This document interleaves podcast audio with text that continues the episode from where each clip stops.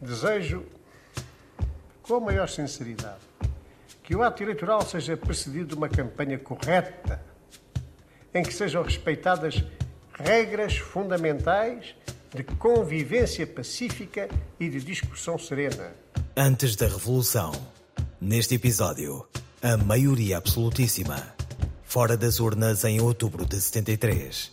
As eleições não são sérias. As eleições estão falseadas. As eleições em Portugal, estas eleições, vão ser uma farsa como foram as eleições do passado. Para que é que a oposição apresenta candidatos? Para aproveitar, dizem eles, as facilidades da campanha eleitoral. Para, durante a campanha, criar um clima pré-revolucionário, se não revolucionário. Ir às urnas ou não ir nem sequer era a questão fundamental. A questão fundamental é, é participar e aproveitar aquele espaço em que havia a possibilidade de exercer direitos que não eram normais na, na normalidade autoritária do regime. Chega-te a mim mais perto da lareira, vou-te contar a história verdadeira. Marcelo Caetano, sucessor em 68 de Salazar na chefia do governo do velho regime, convocou para 28 de outubro de 73 eleições para deputados à Assembleia Nacional. Foram admitidos como eleitores 2 milhões de cidadãos. 25% da população portuguesa então residente no país. Número curto, porque o recenseamento dos cidadãos admitidos a voto estava cheio de entraves. É uma das grandes razões porque a oposição acabava sempre por desistir, raramente foi às eleições. Luís Reis Turgal, professor jubilado, investigador, historiador. Porque não havia inscrições uh, de acordo com aquilo que se pretendia, que era lógico que houvesse em termos de sufrágio universal. Acabavam por desistir, uh, quase à boca da urna, digamos assim, em poucos dias antes desistiam das eleições.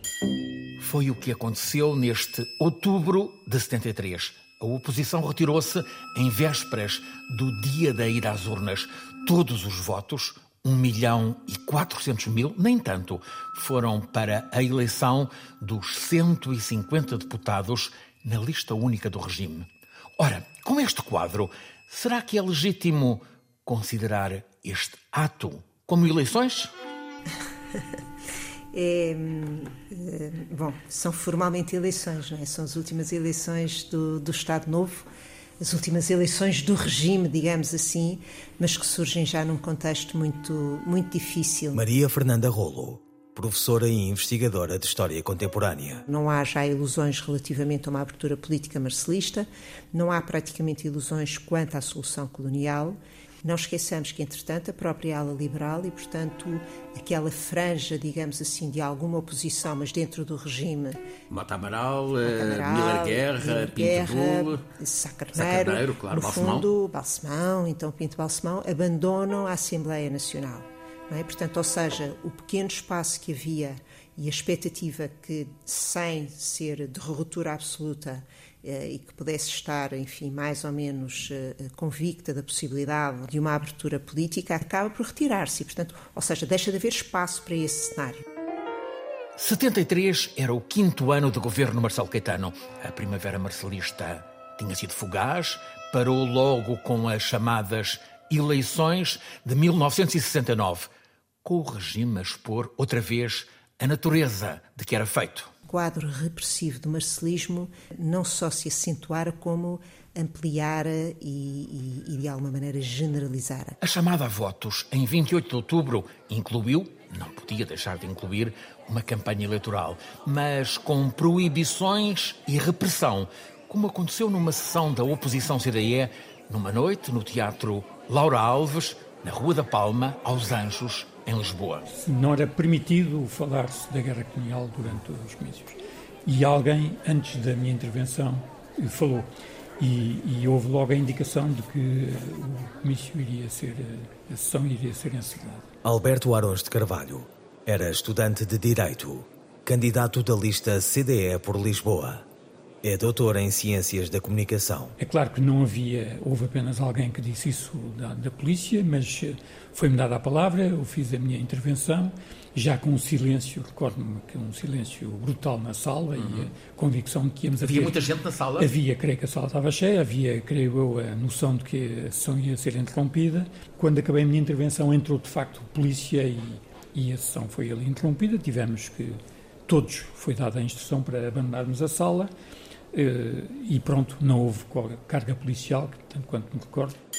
O episódio autoritário, com a polícia a assaltar o microfone, com ou sem carga repressiva, repetiu-se em muitas das sessões de esclarecimento e comícios da oposição. Foi, aliás, uma campanha intensa, com, ao longo de um mês, centenas de sessões da oposição em escolas, teatros, clubes e associações de cidades, vilas e aldeias por todo o país. Vivia-se com liberdade restringida. Havia censura prévia, havia polícia política, claro. não havia liberdade de, de reunião, nem de associação, nem, portanto, havia fortes limitações ao exercício democrático da participação política. Para a oposição democrática, as chamadas eleições eram uma oportunidade para fazer campanha. Não havia ilusões sobre o resultado do sufrágio. Não, não havia ilusões. Tinha havido o Congresso Republicano, que eu creio que foi um, um marco fundamental uhum. na na, na, organização e na dinamização da oposição democrática. Isto, não esqueçamos que em abril tinha sido constituído o Partido Socialista, não esqueçamos que os monárquicos se estão a movimentar, não esqueçamos que os liberais fora agora da, da Assembleia Nacional também se estão a movimentar e, portanto, e claro, e o Partido Comunista, evidentemente, não é? Entra aqui a história sobre como naquele tempo, antes da Revolução, era recrutado militante político. A história do próprio Alberto Arons de Carvalho, filho de um exilado político e de uma refugiada judia da Alemanha nazi, o então estudante de Direito, ouvia as notícias do serviço em português da BBC e escutou numa noite que Mário Soares estaria em aproximação ao regime de Marcelo Caetano. Arons, porque a mãe era amiga da, aliás, vizinha no Campo Grande, Maria Barroso Soares sabia que não havia aproximação nenhuma. Antes, pelo contrário, escreveu para Londres, indignado, a contestar aquilo que tinha escutado. E a seguir, aconteceu o que vamos ouvir em relato pelo próprio. Passado uns dias, a minha mãe encontrou uh, casualmente a Maria Barroso e contou-lhe essa, essa cena. Que eu tinha escrito a carta